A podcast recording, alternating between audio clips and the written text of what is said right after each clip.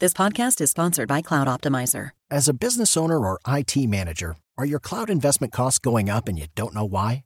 It's time for Cloud Optimizer. As you migrate your business to the cloud, what you're spending and why you're spending it can get a little hazy. But Cloud Optimizer clears up the mystery and puts the cloud to work for you. Cloud Optimizer starts by analyzing usage patterns, right sizing resources, leveraging discounts you may not be aware of, implementing automation, and much more. And by reducing unnecessary expenses and maximizing performance, Cloud Optimizer guarantees you a savings of five times what you spend for their service. As you utilize cloud based services more and more, you don't have to lose sight or control of your spend. You can stay agile, streamline your costs, and optimize your performance, plus save significant money with Cloud Optimizer. Make the cloud work for you with Cloud Optimizer. Get a free assessment and find out how much you can save by going to cloudoptimizer.com. Go to cloudoptimizer.com for your free assessment. That's cloudoptimizer.com. Market Minds con Diego Plaza y Raúl Ferráez. Un espacio para compartir tendencias de marketing. 88.9 Noticias. Información que sirve. Muy buenas noches a todos y a todas, particularmente a todas quienes nos escuchan aquí en Market Minds. Estamos dando inicio a este programa ya número 30 30 programas consecutivos cada miércoles por la noche. Market Minds, un espacio dedicado a la comunicación, al marketing, a la publicidad, a los contenidos. Y digo todas, particularmente es el centro de una conversación que debe de ser permanente, que debe de ser un recordatorio también acontecimientos como el del pasado día lunes, eh, que no debe de ser una moda, debe de ser una constante la equidad de género, la no violencia contra la mujer.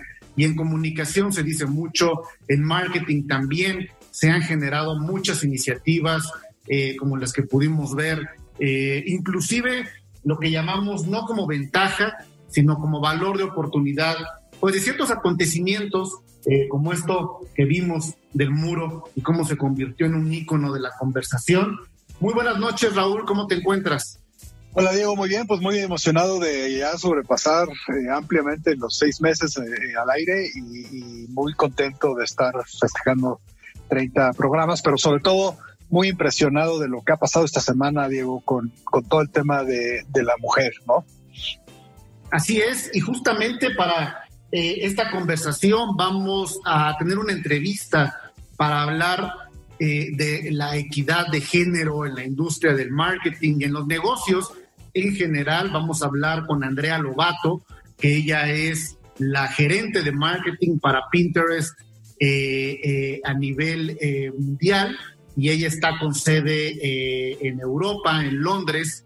Y ella, bueno, pues es una persona, una mujer muy, muy talentosa que conocimos hace muchos años ya aquí en México cuando dirigía la comunicación eh, eh, de la compañía aquí en nuestro país. También ha estado en la Organización de Estados Americanos, en los esfuerzos de comunicación, repito, en Google y ahora en Pinterest, en esta misión global con sede en Londres. Y obviamente es una mujer que, que ha tomado en su agenda personal y profesional toda esta conversación tan importante dentro de las organizaciones y bueno seguramente será una charla pues pues muy muy eh, muy de tomar nota también sobre su experiencia nuestra mesa de debate como cada semana Claudio Flores Tomás presidente de la ABE y vicepresidente de Lexia y Sebastián Patrón director ejecutivo de Advertising Week Latinoamérica que ya el día de mañana es Adweek, eh, eh, mañana 11 de marzo, este importante evento eh, de la comunicación y marketing donde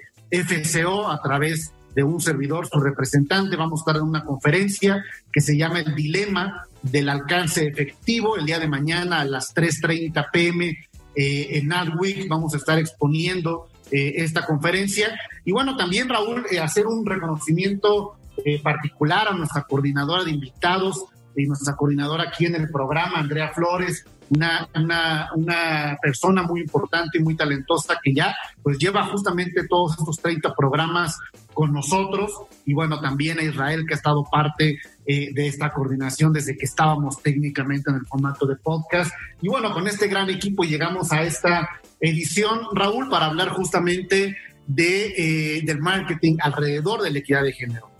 Aparte hay que decirlo, Diego, pues en FCO eh, la mayoría de nuestros colaboradores son mujeres lo cual me hace sentir eh, muy orgulloso y muy contento y creo que los resultados que se ven en su trabajo, en su compromiso, en su lealtad, eh, eh, sobre todo en la parte en donde tiene que ver con, con la dedicación, ¿no, Diego? Es creo que es sobresaliente lo que hacen todas las colaboradoras, en especial en FCO, y yo me siento muy orgulloso de todos, de todas ellas. Así es, Raúl, muy contento siempre eh, de este ambiente colaborativo. Y bueno, si te parece, para comenzar, eh, me gustaría que habláramos de varios casos de campañas de marketing eh, enfocadas en reivindicar evidentemente el 8M o que han hablado alrededor de la conversación como casos exitosos, aunque me gustaría hablar también de un caso muy particular que sucedió la semana pasada de esta marca de tenis mexicana eh, que se llama Panam. Eh, seguramente muchos de nuestra generación ya más avanzada los conocen, no de esta época, sino de la época anterior, de cuando éramos niños, que eran los tenis de batalla, y que han logrado irse metiendo en el mercado con adaptaciones y con conversaciones, pues evidentemente mucho más alineadas a la generación Z, y justamente lanzaron una campaña eh, que, tenía que ver eh, con, una conversación de unos tenis como grafiteados, eh, con mensajes de protesta, y le fue mal, muy mal, le fue mal, hubo rechazo justamente de las mujeres, porque por algo que hemos hablado también en otros programas, Raúl, de la diferencia entre el activismo de marca y el marketing de propósito. ¿Qué interpretó la sociedad con esta campaña? Pues un oportunismo quizá de la marca por subirse a una conversación y que de fondo quizá tampoco está mal apoyar en la conversación. El gran tema es realmente la marca que hace para esta iniciativa o en pro de las mujeres. ¿Hay alguna otra acción permanente? ¿Hay alguna dinámica formal en la cual estén involucrados en cierta iniciativa? Entonces, si no hay acción, el discurso no vale y eso fue lo que la ciudadanía más le señaló. Salieron a pedir una disculpa, salieron con una campaña reconociendo su error y creo que se vale, se vale Raúl y, bueno, eh, eh, creo que es, parte también del aprendizaje. Eh, una campaña, Raúl, que, me parece que ha sido inclusive mucho más transversal a solamente el tema de las mujeres, es el caso que hablamos la semana pasada de Barbie, con esta gran campaña de tú puedes ser lo que quieras donde justamente va el empoderamiento de la mujer, pero desde, desde niñas. Eh, reivindica evidentemente el acceso a la educación de las niñas y la importancia del juego, evidentemente para saber y construir que, todas las mujeres son posibles de ser cualquier profesión, cualquier eh, role model eh, que generen una inspiración, pueden ser adoptados por las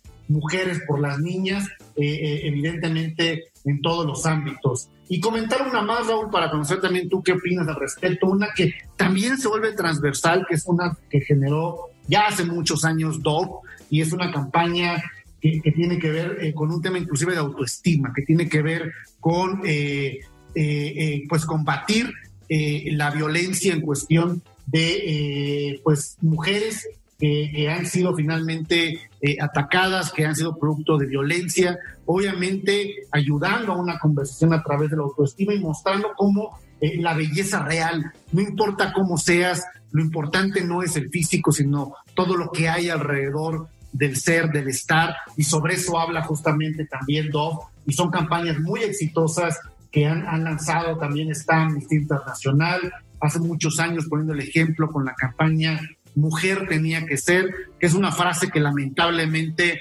se ha utilizado en la sociedad mexicana con una connotación negativa eh, y ellos la retoman justamente para hablar pues de grandes mujeres como Malala, Ana Frank y Virginia Woolf y que mujer tenían que ser, que justamente habla justamente de eh, eh, pues lo destacado que ha sido su trabajo, la ONU con una campaña digital muy importante, Here for She, y obviamente que tiene que ver con la lucha de los prejuicios y la discriminación que siguen existiendo evidentemente contra las mujeres y así podemos hablar evidentemente de, muchas más. Eh, hay una muy particular que tiene que ver con el tema del gaming, My Game, My Name, y que tiene que ver justamente por un gaming libre de violencia machista, que luego son ecosistemas eh, del deporte que pues lo hemos visto, ¿no? En, eh, yo, eh, yo, me sigo, yo me sigo eh, preguntando, yo que estoy metido en el tema de los triatlones y, y, el tema de Ironman, ¿Por qué es un Ironman como una marca registrada donde compiten mujeres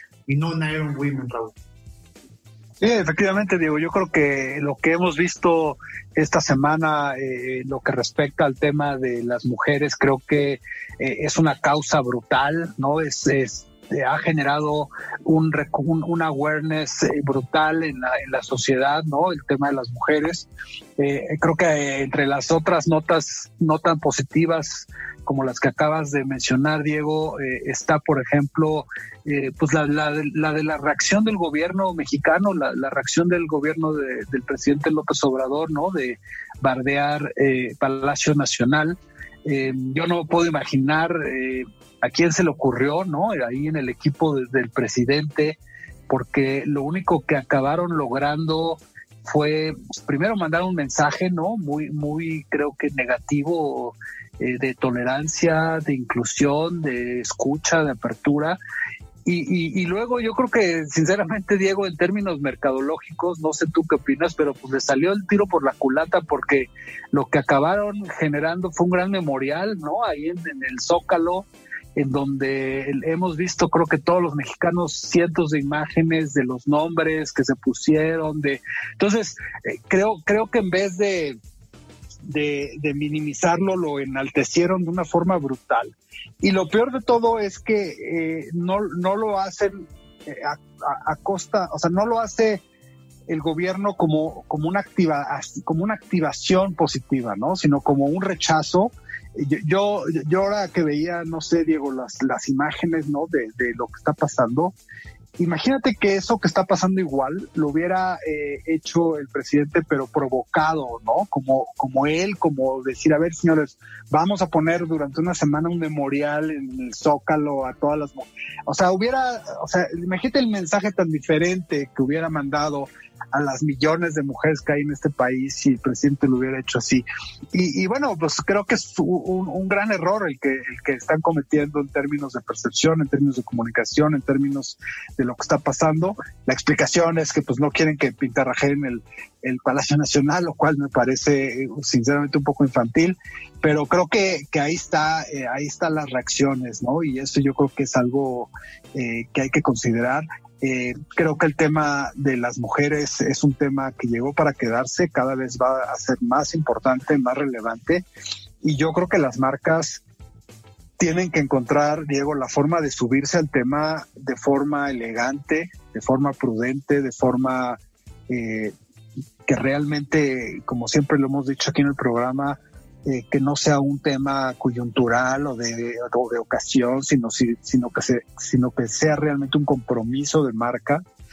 Eh, y yo, y yo todavía creo que ahí también falta mucho espacio, ¿no? No, no veo a tantas marcas, eh, aunque como tú dices, todo el mundo ahorita se, se, se, sube en el, en el tren. no veo a, a, muchas marcas tan comprometidas con ese empoderamiento, ¿no? Con ese, con esa imagen, no sé y que la marca defina eh, cuáles son los objetivos que, persigue. Puede ser desde, evidentemente, empoderar a las mujeres, reivindicar sus derechos, o simplemente eh, e, inspirar a la audiencia con campañas ingeniosas, pero siempre con un discurso congruente, ¿no? Siempre con un discurso eh, inclusive atemporal, ¿no? Creo que esto, pues quizá ha sido una lección también para que las marcas, inclusive no solamente en el tema de la equidad de género, sino en la equidad de las personas y en general cualquier línea de división social.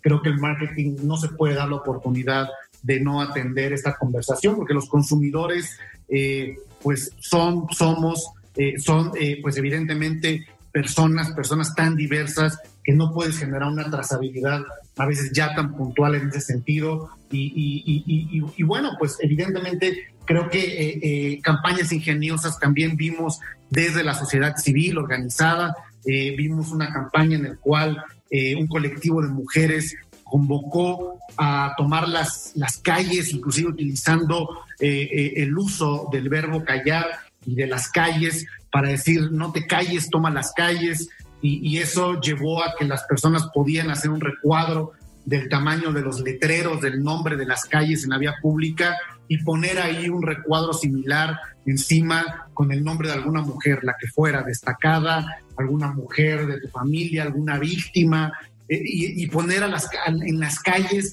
no callarnos y bueno, pues reivindicar justamente también quienes han tenido que, luchar con mucho más intensidad sobre ello. Y bueno, pues campañas de comunicación, de marketing ingeniosas también desde, eh, desde la sociedad civil, no solamente desde las marcas, y creo que esto, eh, como bien mencionas, es algo que, que, que, no solamente no debemos de estar atendiendo, sino debe de ser una permanente. Y creo que en la entrevista, Raúl, con Andrea Lobato, vamos también a poder platicar de esta visión global, de esta conversación, ¿no? Ella estando en Europa, con sede en Londres para Pinterest, que, que, que es una aplicación que invita justamente a la inspiración creativa bueno, nos platique también de cuáles son las políticas de inclusión dentro de las grandes compañías. Y en la mesa de debate, pues ya tendremos la oportunidad con Claudio Flores y con Sebastián Patrón de atender justamente la equidad de género dentro de la industria, dentro de las agencias y cuáles han sido finalmente las enseñanzas de estos últimos años.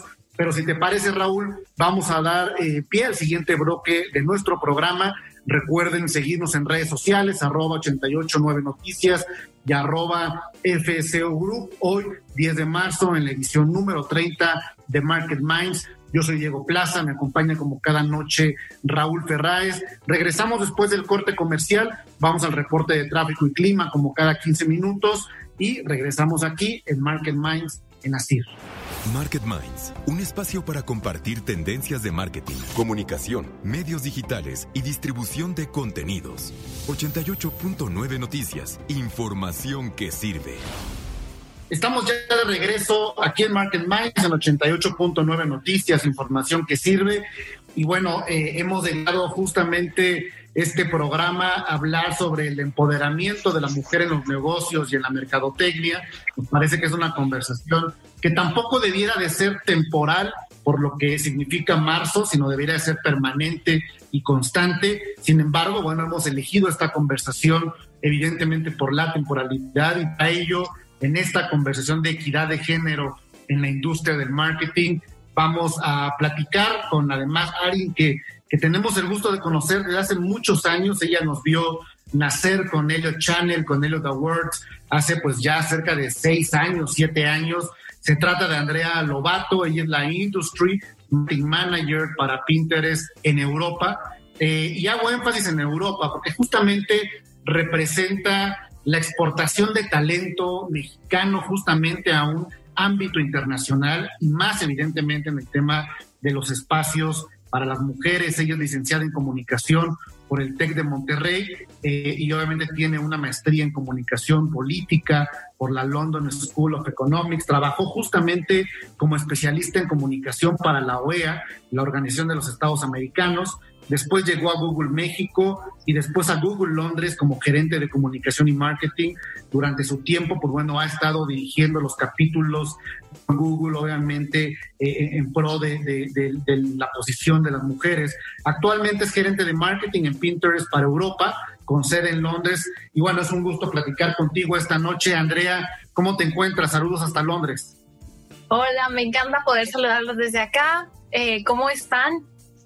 Bien, pues emocionados, contentos de, escucharte. Cuéntanos un poco de la experiencia que has tenido, eh, Andrea, pues desde que saliste de Google, tu llegada a Pinterest, eh, eres una de las mujeres eh, enfocadas en los temas de marketing digital y de toda esta nueva generación, yo creo que más importantes a nivel global. ¿Cuál ha sido tu experiencia en los últimos años?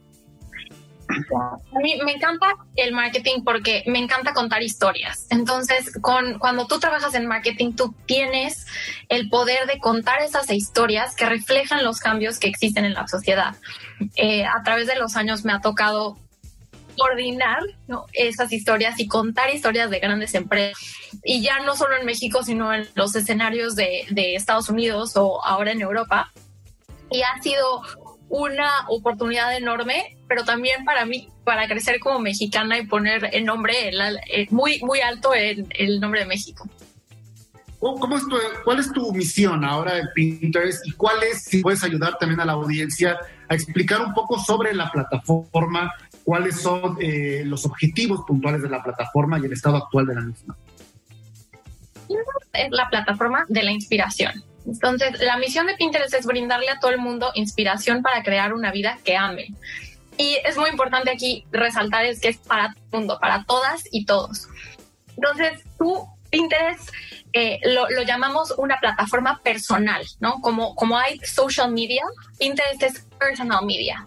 Tú te metes a Pinterest a, navegar, a buscar esas ideas que te van a inspirar para hacer y para crear cosas nuevas. Entonces puede ser desde una receta, ideas para el hogar, un destino de viaje, de tu estilo de vida y demás, pero son ideas que llevas a la acción.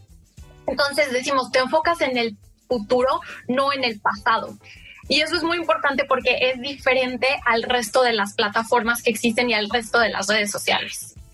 Y lo que yo hago en Pinterest es me encargo de coordinar que esas historias y, y sobre todo la historia de Pinterest se, se, eh, se encuentre en los escenarios correctos alrededor de Europa. Mi esposa y mi hija son eh, grandes admiradoras y, y, usuarias de Pinterest. Y digo, yo también he metido, pero me imagino que mucho del público, o la mayoría del público es femenino en la plataforma, ¿no? Eh, ¿O no? Mucho, eh, sobre todo en, la, en los millennials y en la generación Z, eh, la, la, la plataforma, el uso de la plataforma en hombres. Eh, por ejemplo, entrevistamos al CMO de una startup que es surfer y él nos contó que él lo usa para inspiración en, en, las tablas de surf y dice, es el único lugar donde puedo ver todo lo que necesito para inspirarme del surf en un solo lugar. Entonces, sí vemos que en generaciones, en las generaciones más jóvenes, la plataforma tiene mucha penetración también en, los hombres. Tú, tú has estado, eh, bueno, cuando estabas en Google, estabas en un equipo que, del cual eh, eh, eh, pues estabas como líder justamente de este capítulo sobre el empoderamiento de la mujer, eh, me imagino al interior de la compañía y al exterior, y ahora en Pinterest también. ¿Cuál ha sido tu experiencia justamente en este trabajo de impulsar el talento de las mujeres? ¿Cuáles han sido los retos en lo personal a qué te has enfrentado? ¿Y cuáles han sido quizás las constantes o lo que ha cambiado en estas dos experiencias hoy justamente en estas mesas directivas? ha sido una experiencia increíble eh, y he visto que las cosas han cambiado y están cambiando. Eh, en México nos enfocábamos mucho en Google en conectar con la comunidad y eso es algo que sigo haciendo acá. Eh, estoy muy conectada con la Embajada de México. La próxima semana vamos a dar un taller de empoderamiento de mujeres y, y lo sigo haciendo acá con la Secretaría de Relaciones Exteriores. Pero en Pinterest sobre todo promovemos el desarrollo personal de las mujeres. Eh, vemos mucho que dentro de las empresas todavía las mujeres cuando, cuando nos toca hacer estos eh, reviews, cuando estamos eh, pasando por esos momentos en los que nos califican, muchas veces nos faltan las herramientas para poder expresar eh, nuestros logros, lo que hace toda, uh, existen ciertos tabús o ciertos temas de, de, la modestia. Entonces, mucho tiene que ver con empoderar a las mujeres para que hablen de sus logros, para que cuenten su historia. Eh, alguna vez me dijeron que las, los, las decisiones sobre tu trabajo y, tu, tu en tu trabajo van a pasar en un lugar a puerta cerrada en el que tú no vas a estar presente. Entonces necesitas que la gente conozca tu historia para que pueda abogar por ti. Y no solo tu jefe o tu jefa, sino tener aliados que, que, que sepan lo que haces y que, y que sepan de ti, sepan de tu trabajo. Eh, en Google, por ejemplo, trabajaba mucho esto con, con María Terna, que ustedes conocen, que ahora es una gran amiga y una eh, incansable eh, defensora de, de las mujeres. Y ella, desde el principio, eh, de mujeres de todos los niveles, que íbamos con ella, tocábamos la puerta y sí, que quieres? Ven, entra. Para ella no existían jerarquías. Para ella, ella te preguntaba y veo que eso está cambiando en líderes, en, en, modelos de liderazgo, ¿no? Antes era mucho más jerárquico, antes era más de tocar la puerta, pedir permiso y ahora vemos que, y, y sobre todo las mujeres jóvenes, ya no tienen este miedo o ya no tienen, siguen estas reglas de, de modestia, sino que entran, eh, preguntan, levantan mano, ofrecen ayuda y creo que eso es buenísimo y es lo que tiene que pasar para que ya no sea que hay una mujer en el equipo o una líder, sino que sea como en las universidades. Tú vas a una universidad y ves que en el salón de clases hay 50% hombres y 50% mujeres. Claro. Eso no pasa en el trabajo, eso no pasa en las salas de, de directivos. Entonces, eh, para mí es una labor de trabajo incantable. Andrea, ¿qué ha significado para ti eh, este cambio de empresa, eh, irte a, trabajar, a vivir fuera del país, en lo personal, como experiencia? Estar en Londres debe ser algo muy especial, ¿no? Eh, sí, ha sido un aprendizaje enorme y ha sido cambiar de empresa, cambiar, cambiar de país, cambiar de idioma. ahora que coordino un equipo que también trabaja en Alemania y Francia, siempre yo levanto la mano y lo primero que digo es, bueno, y los traductores y el idioma, y estar pensando no nada más en qué es tu idioma y tu región y tu, y tu país, sino la, la idiosincrasia de una región completa. Eh, antes trabajé en la OEA y, esto de estar cambiando entre inglés y español lo tenía como por, por lo digo por default, que me decían, es que hablas como spanglish, y, y, acá un poco igual, como que a veces hablas, dices algo en inglés, dices algo, y, ahora en, en Europa eh, es distinto porque tienen una percepción distinta a los mexicanos. Cuando llegué pregunté, eh, oye, oigan, ¿y, ¿y, cómo ven a los, a los mexicanos acá? Y como no hay tantos, no me sabían decir concretamente eh, un, un, estereotipo. Entonces, alguien que me hablaba de la comida, había gente que me hablaba de, que tenía muchas ganas de visitar. Y justo ayer estuve en un panel eh, que también lo organizó Google de latinos en, en, UK, en el que decíamos que los que estamos acá somos los representantes y somos los que estamos construyendo esa historia de cómo se van a ver los latinos en el resto de Europa y en el resto porque en Estados Unidos hay una narrativa, pero acá en Europa esa narrativa es muy distinta y todavía no está concretada. Andrea, justamente con eh, toda esta experiencia multicultural, pero muy, alineado también al liderazgo de la mujer y todo lo que has vivido y todo lo que también tú das consejos, ¿cuál sería tu mayor propuesta o tu mayor recomendación que le darías a las mujeres hoy que están en los negocios y que están en la industria del marketing, una que sea la más potente que tú recomiendas?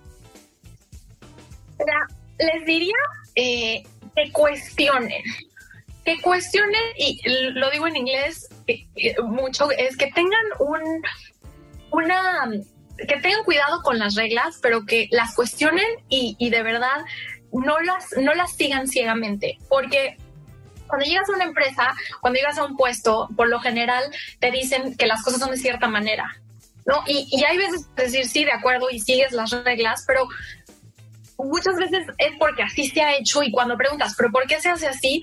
Es porque así se hace y tal vez no tiene razón de ser. Entonces, que preguntes, que cuestiones, pero que siempre tengas ese safe disregard, ¿no? Porque, porque tampoco estoy diciendo que se metan en problemas, pero que nunca dejen de cuestionar y que no piensen que su voz no importa, porque esa es otra, otra, un error muy común que por ser joven o por ser el primer trabajo que tienen o, o por ser de otro país piensas que tu voz no va a tener valor y eso no es cierto. Que siempre alcen la voz y que siempre busquen a una persona que los escuche, que siempre la va a ver, eh, y alguien que esté de su lado. Pero, y eso es para las mujeres, pero mi consejo para los hombres, que creo que es también muy importante, es, yo digo que hay tres, tres cosas esenciales. La primera, que, sepan y que entiendan, que reconozcan que todavía no estamos en un plano igual, que todavía hay camino por recorrer y que haya una mujer en el equipo es bueno, pero ojalá que siga habiendo en, el abajo y en, y en las que entran y en el proceso de reclutamiento y, en todo el, mundo de trabajo. El segundo es que eh, les abran las puertas en todos los aspectos. No, porque sí, ¿no? Muchas veces van a las juntas, eh, vamos a, a, las reuniones, eh, son parte del equipo de trabajo. Pero, ¿qué pasa cuando se van a comer? ¿No? ¿Qué pasa cuando se van a echar drinks después? Muchas veces sigue siendo el club de Toby y muchas veces ahí es donde se siguen tomando las decisiones. Entonces, que se abren puertas a mentorías y a, y a este tipo de espacios informales que también son muy importantes para el desarrollo profesional. Y el tercero, que, que yo lo recalco mucho, es que se den cuenta cuando otro hombre está, está teniendo una actitud que no es aceptada y lo, lo, lo, ahora sí que lo llamen, le digan eso que estás haciendo está mal porque es lo único que vamos a poder hacer para realmente llegar a la igualdad. Y esto puede ser chiquitito desde el típico que siempre le pide el café a la mujer, ay, oye, deje mi café, ¿no me lo traes? No, yo tenía un jefe que lo hacía y decía, no, espérame, yo, te lo traigo. Y pues no podíamos empezar la reunión hasta que él regresara. Entonces, creo que es muy importante que las mujeres tomen esto, pero que también los hombres estén conscientes y sean aliados para llegar a esta equidad. Muchísimas gracias, Andrea Lobato, por este tiempo de conversación sobre estos puntos evidentemente fundamentales que esperemos que puedan permear en la mente de quienes nos escuchan, de los estrategas, eh, de los líderes de la industria, de cualquier unidad de negocios. Andrea Lobato es la gerente de marketing en Pinterest para Europa, con sede en Londres, una mexicana exitosa, ejemplo para muchas, y evidentemente ha sido un gusto platicar contigo aquí en Marketing. Muchísimo gusto y muchísimas gracias. Vamos al, gracias, Andrea. Vamos al reporte de tráfico y clima. Como cada 15 minutos aquí en 88.9 Noticias, información que sirve y regresamos después del corte. Market Minds con Diego Plaza y Raúl Ferráez. Un espacio para compartir tendencias de marketing. 88.9 Noticias. Información que sirve. Estamos de regreso aquí en Market Minds en 88.9 Noticias para dar inicio a nuestra mesa semanal con Claudio Flores, eh, vicepresidente de Lexia y presidente de la ABE, y Sebastián Patrón, director ejecutivo de Advertising Week Latinoamérica. El día de mañana es ya Ad Week Latam, 11 de marzo. No se lo pierdan si no se han inscrito. Eh, échense una carrerita a latam.advertisingweek.com. Ahí vamos a estar. Pues creo que todos vamos a tener ahí un espacio y toda la industria y creo que está está muy enriquecedor. Y bueno, para continuar la conversación justamente del programa, de este programa número 30 que cumplimos ya al aire aquí en Grupo ASIR, hablar de la equidad de género en la industria del marketing, de la comunicación, en el contexto, en el marco de esta semana del 8M. Muy buenas noches, Claudio, Sebastián, Raúl nuevamente. Eh, ¿cómo, cómo, cómo han visto la evolución ustedes que están totalmente de lleno eh, en la industria del marketing sobre esto de equidad de género y, la foto actual. ¿Cuál es la foto actual eh, de lo que tú puedes percibir, Claudio? Mira, pues eh, afortunadamente, Diego, Raúl, Sebastián, qué, gusto estar aquí en la mesa de, de discusión del marketing. Eh, tenemos información muy valiosa para no hacer afirmaciones categóricas, sino más bien sustentadas en datos, sustentadas en evidencias. Hay al menos dos fuentes que yo creo que vale la pena mucho revisar. La encuesta nacional de ocupación y empleo de INEGI, la ENOE, que se puede bajar gratuitamente en la página del INEGI. Sabemos que eh, eh, es una institución que brinda información de forma gratuita y estratégica para muchas industrias y este en el tema de igualdad e inclusión también se exploran temas. Eh, y el segundo es un documento, es un estudio que se realizó en la MAI hace, eh, hace un año y, fracción, eh, que se llama 25 Insights de la mujer mexicana que trabaja, que también nos da información muy, muy valiosa acerca de qué está sucediendo y cuál es el diagnóstico actual. Y déjenme compartirles muy rápidamente algunos datos de diagnóstico para este, iniciar esta conversación. Interesante que, que este estudio revela que cuatro de cada diez mujeres mexicanas participan en el mercado laboral, están, digamos, como población económicamente activa.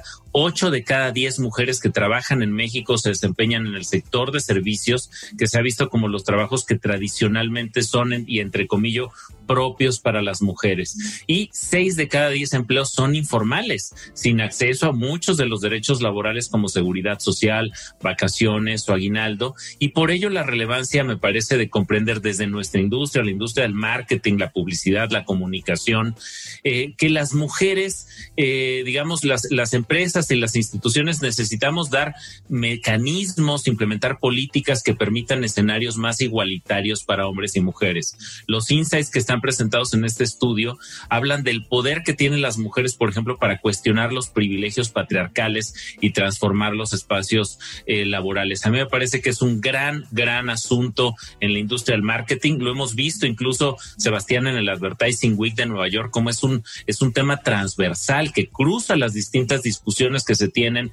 en las industrias del marketing y la publicidad y que es un tema, la inclusión, la inclusión de las mujeres, la inclusión de la comunidad LGBT plus eh, más en México es también un reto. Fíjense qué interesante eh, esto que dices, Claudio. Tengo aquí una estadística de la Organización Internacional del, Trabajo. De los ocho países en donde lo más, en donde tienes más posibilidades de que tu jefe sea una mujer, o sea, de que eh, haya el share que hay de managers eh, femeninos es el más alto. Y es una, es una, es una estadística que no entiendo porque no hay ningún país del primer mundo cosa que yo esperaría que hubiera, pero no, fíjate, el, primer país en donde más posibilidades tienes de que tu jefe sea una mujer, o sea, en el tema de managers, es Jordania. 60, y tienes 62% de posibilidades que en Jordania tu jefe sea una mujer, luego viene Santa Lucía, luego viene Botswana, luego viene Honduras, Filipinas, eh, Bielorrusia y Panamá no está Estados Unidos, no está México, no está el Reino Unido, no está Canadá, en, los primeros 10 lugares. Yo creo que ahí hay, hay, algo eh, que, todavía nos queda mucho trecho por avanzar, ¿no, Sebastián? Claro, no, definitivamente. Y lo que pasa es que, digo, digo no, no es, no es por, o sea, ahorita, sobre todo con estas celebraciones de, de, este Día de la Mujer, no, no es por querer detallar, pero sí hay mucho detalle en la conversación, ¿no? Hay muchas preguntas, sobre todo para llegar a las causas, creo yo, de cuando yo platico este tema me encanta tratar de, aunque sea en, una comida, de imaginar cómo se resuelve el problema, ¿no? Y de repente ves, por ejemplo, en México, ¿no? O sea, con tantos atracos hacia, hacia, hacia, hacia las mujeres, de repente ves estadísticas, bueno, al menos en la industria en la que estamos, el marketing está abrumadoramente este, por eh, mujeres. Exacto, ¿no? O sea, son casos de éxito, si lo quieres decir así, eh, aunque no sea algo que se haya tratado de solucionar, sino que simplemente así se dio, ¿no? Y luego volteas a ver a la industria eh, financiera, bancaria, y ves que no hay mujeres, ¿no? Entonces, ¿cuáles son estas causas?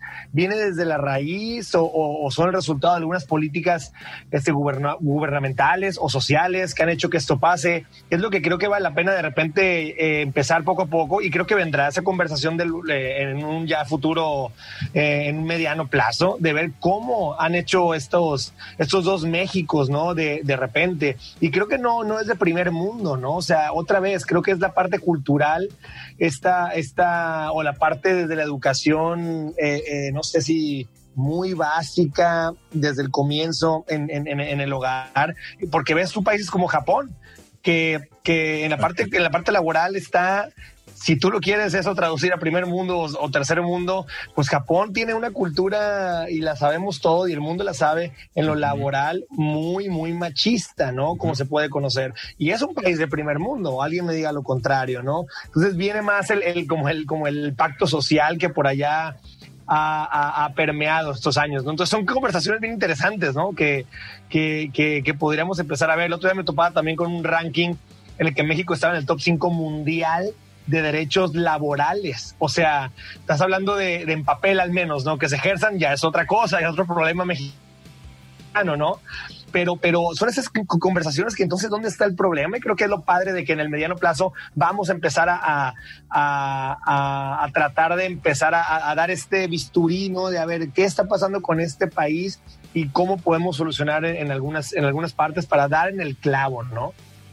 Hay una parte que eh, en la entrevista eh, con Andrea hace un momento me cayó el 20 y, lo tengo que reconocer, me dio una lección brutal, porque yo le preguntaba qué consejo le daría a las mujeres para justamente eh, pues tener o, adoptar, pues vamos a llamarlo así, estrategias o, o acciones en pro de esta equidad. Y me dijo, no, Diego, los consejos se los deberíamos dar a los hombres más bien la pregunta debería de ser, ¿qué consejos le doy a los hombres? ¿Qué, qué no deben de hacer? ¿Cómo deben de cambiar su forma de pensar? ¿Cómo deben también eh, justamente de abordar el tema? ¿no? El consejo es para los hombres.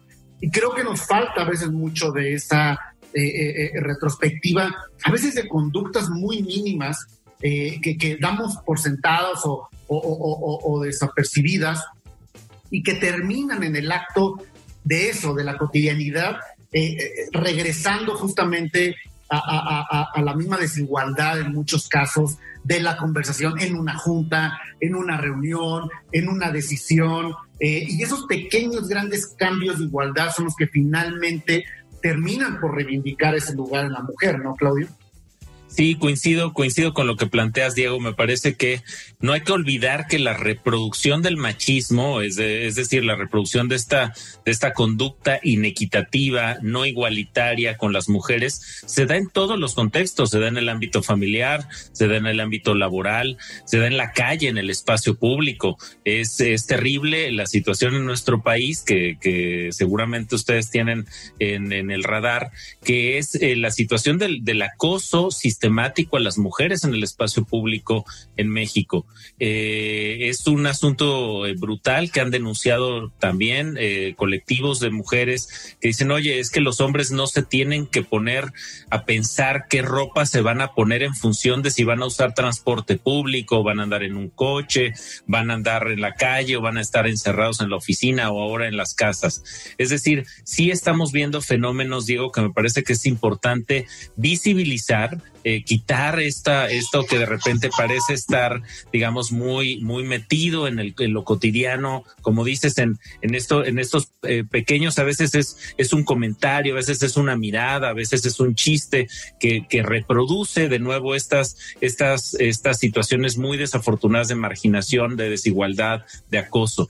Yo creo que también otra cosa que hay que hacer, Diego, es que hay que estudiar e intervenir estos temas, es decir, hay que diagnosticarlos y hay que generar políticas públicas desde las organizaciones gremiales. Yo me siento muy orgulloso que como presidente de AMAI creé junto con un colectivo este, muy importante de, de personas de la industria de investigación el primer comité de igualdad de la Asociación Mexicana de Agencias de Investigación y ahora como presidente de AVE acabamos de crear en el Consejo la semana pasada, la semana antepasada, perdón, eh, el primer eh, comité de igualdad e inclusión dentro de AVE, que está dirigido por Rosario Zavala, eh, y quienes van a impulsar desde ahí estudiar y diagnosticar cuál es el problema y, e inmediatamente después también intervenir y generar políticas que ayuden a nuestros agremiados, a nuestros asociados a enfrentar de manera, diría yo, productiva y fértil, eh, creativa este problema. Hay, definitivamente eh, también debemos impulsar justamente la conversación de los contenidos, de los temas. Eh, me llamó la atención, Sebastián, ver en la agenda justamente de Adweek del día de mañana varios paneles alineados justamente a esta conversación. Inclusive veía un tema creo que de, mamás, ¿no? En la industria del marketing o veía también temas, inclusive evidentemente hablar de, de género en la industria. Sí, digo, en, lo que pasa es que en el, en el, evento hemos sido muy afortunados que como platicábamos, ¿no? Sin, conocer exactamente las razones, la industria del, marketing siempre ha sido, tiene mucho tiempo eh, siendo liderada por, mujeres, ¿no? Entonces el evento no es la excepción. Y, y dado esto, creo que tiene una responsabilidad como industria este, de hecho, eh, por ejemplo, AT&T así lo va a hacer con su temática, que es bien padre, que es una campaña que se llama See Her. O sea, véanme yo estoy en un puesto directivo, ejecutivo, véanme para que se inspiren a, las, a las más jóvenes, ¿no? O sea, sí se puede en ese sentido. Entonces, el Advertising Week, como les digo, no ha sido exento de, esta responsabilidad y tiene ya el, grupo de mujeres dentro de la organización eh, impulsando este tipo de iniciativas y el resultado es que haya, haya muchas pláticas súper interesantes, ¿no? De todo tipo, como, como platicábamos ahorita o decías ahorita, desde el lado de, de, de ser mamá, desde el lado de ser mujer en la industria, desde lado salarial, o sea, varios, varios temas que, que sin duda van a ser interesantes, eh, eh, eh, sobre todo tocados en esta región, ¿no? En, Latinoamérica. Pero desde, desde, desde el punto de vista de mujer consumidora, Claudio, Sebastián, Diego, ¿Qué, han visto que les haya llamado la atención de, empresas, campañas que hayan hecho algo realmente interesante eh, acercándose? Porque también eh, yo creo que no es válido subirse a los trenes nada más porque están de moda, ¿no? Del este, pink washing, ¿no? exacto, o sea, sino esas marcas que realmente tienen una vocación de fondo, ¿no? Eh, ¿Se acuerdan de algo?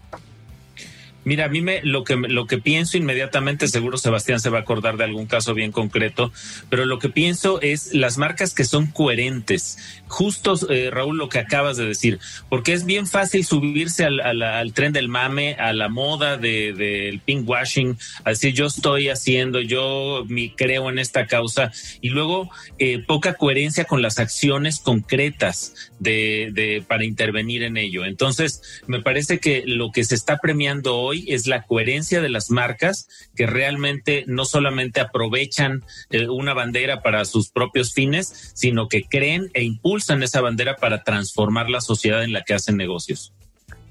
Sí, totalmente. Digo, la, digo, campañas ha habido padrísimas, ¿no? Digo, se me viene a la mente la, creo que mi favorita eh, en cuanto a campaña, este, que es la de la de Always, la de Think Like a Girl, Run Like a Girl. pueden encontrar esa campaña en YouTube, la verdad que se pone la piel chinita del mensaje.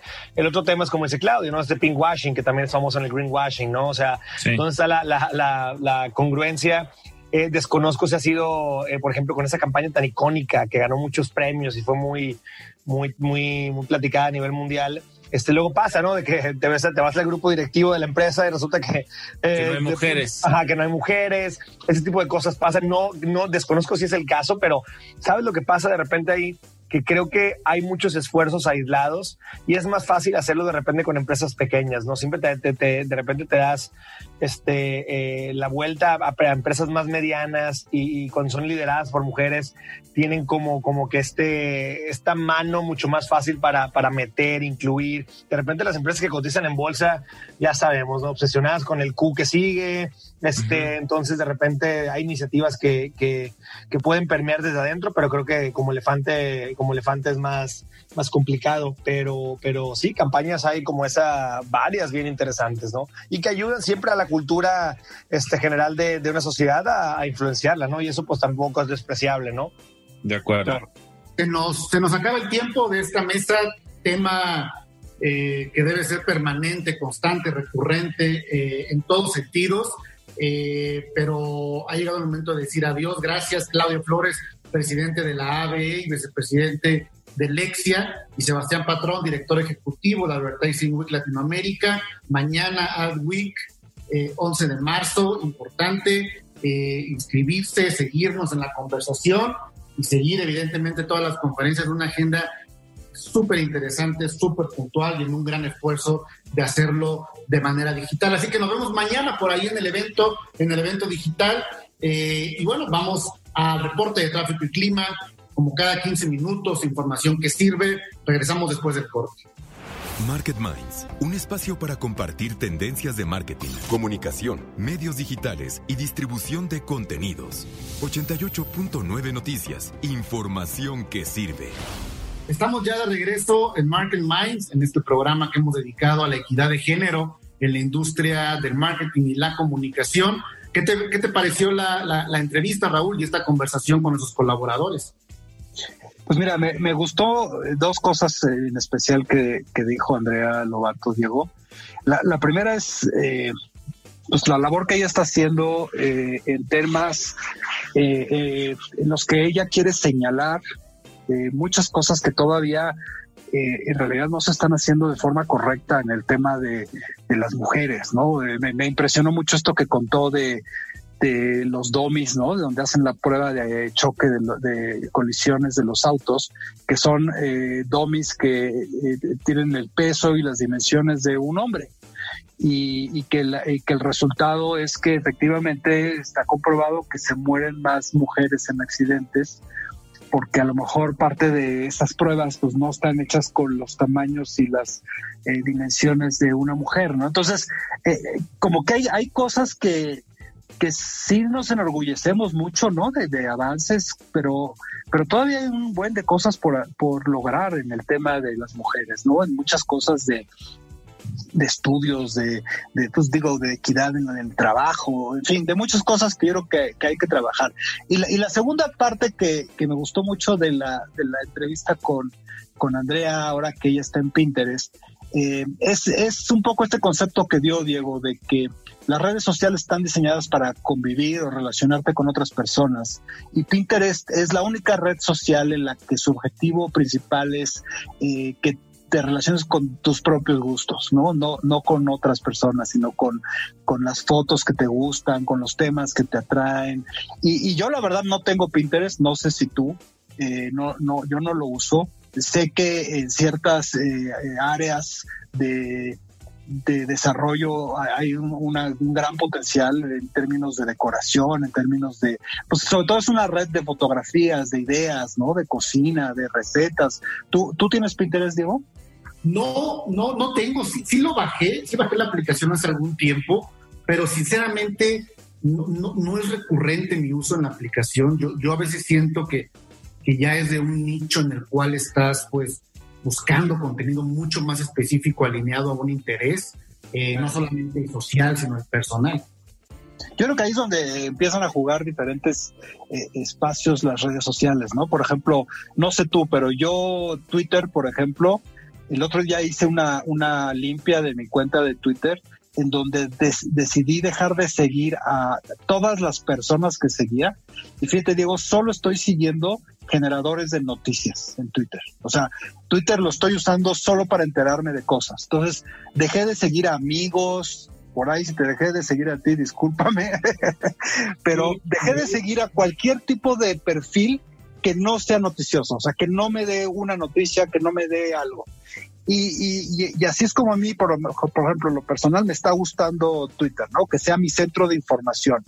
Por ejemplo, Instagram, ahí es al revés. Instagram sigo a mucha gente, me gusta en Instagram, me gusta entrar cuando quiero chismear de mis amigos, de qué están haciendo, si ya se puede viaje fulanito, porque ya posteó que está en la playa.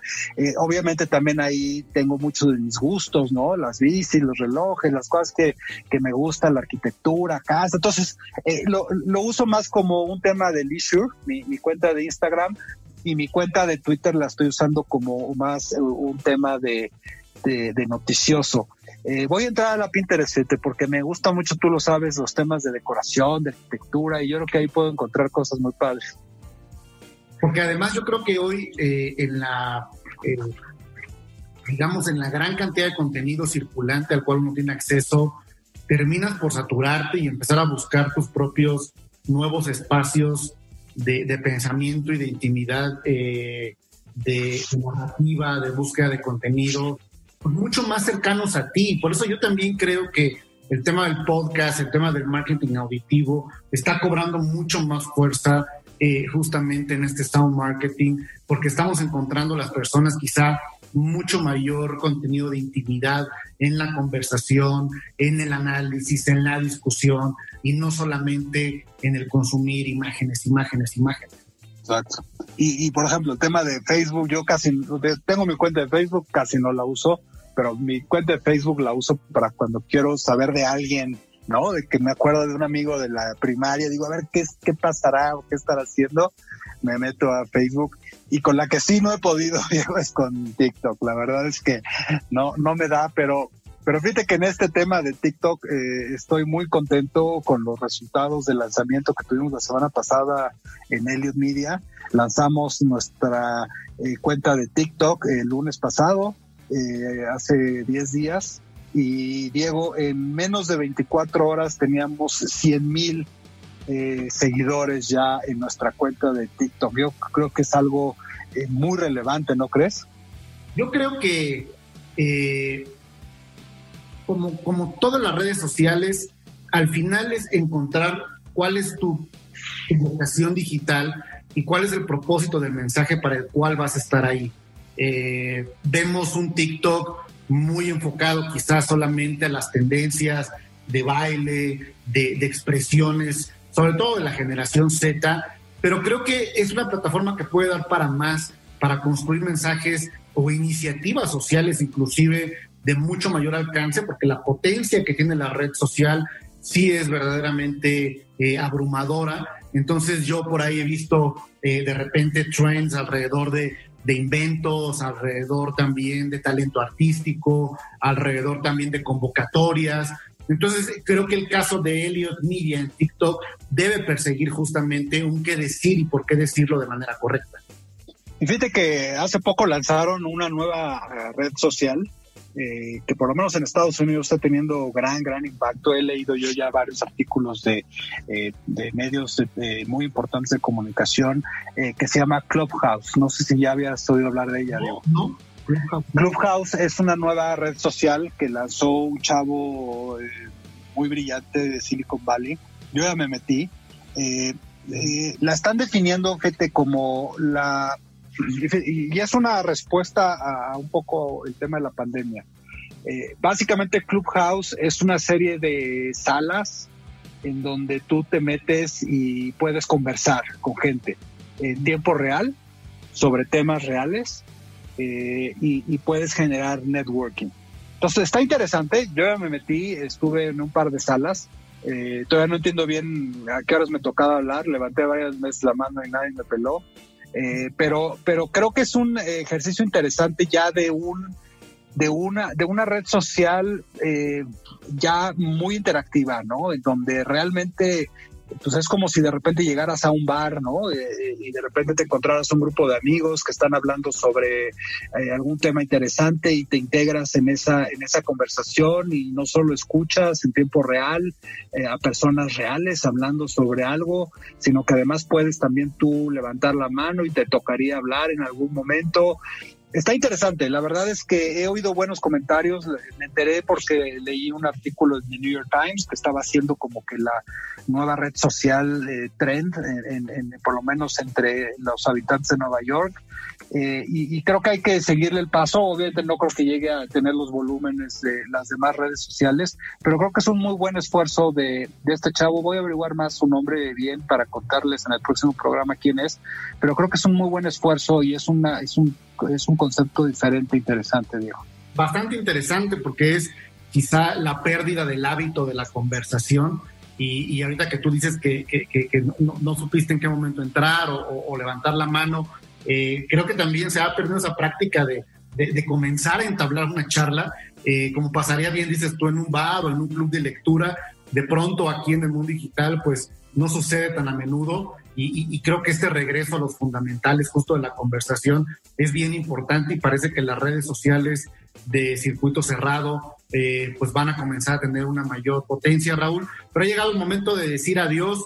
Eh, este programa, este programa número 30 de Market Minds. Recuerden que pueden eh, escuchar todos los programas anteriores en iHeartRadio hablando de, toda esta plataforma de audio, streaming y podcast. En iHeartRadio pueden encontrar todos los capítulos anteriores para compartir, seguirnos en redes sociales, arroba 889 Noticias y las redes sociales de Market Minds Radio. Y bueno, pues eh, nos vemos la próxima semana. Raúl, eh, muy buenas noches y deseamos a todo nuestro auditorio que tenga un excelente cierre de semana. Igualmente, Diego, que pases muy buen eh, fin de semana. Hasta luego. Esto fue Market Minds, un espacio para compartir tendencias de marketing, comunicación, medios digitales y distribución de contenidos. 88.9 Noticias. Información que sirve.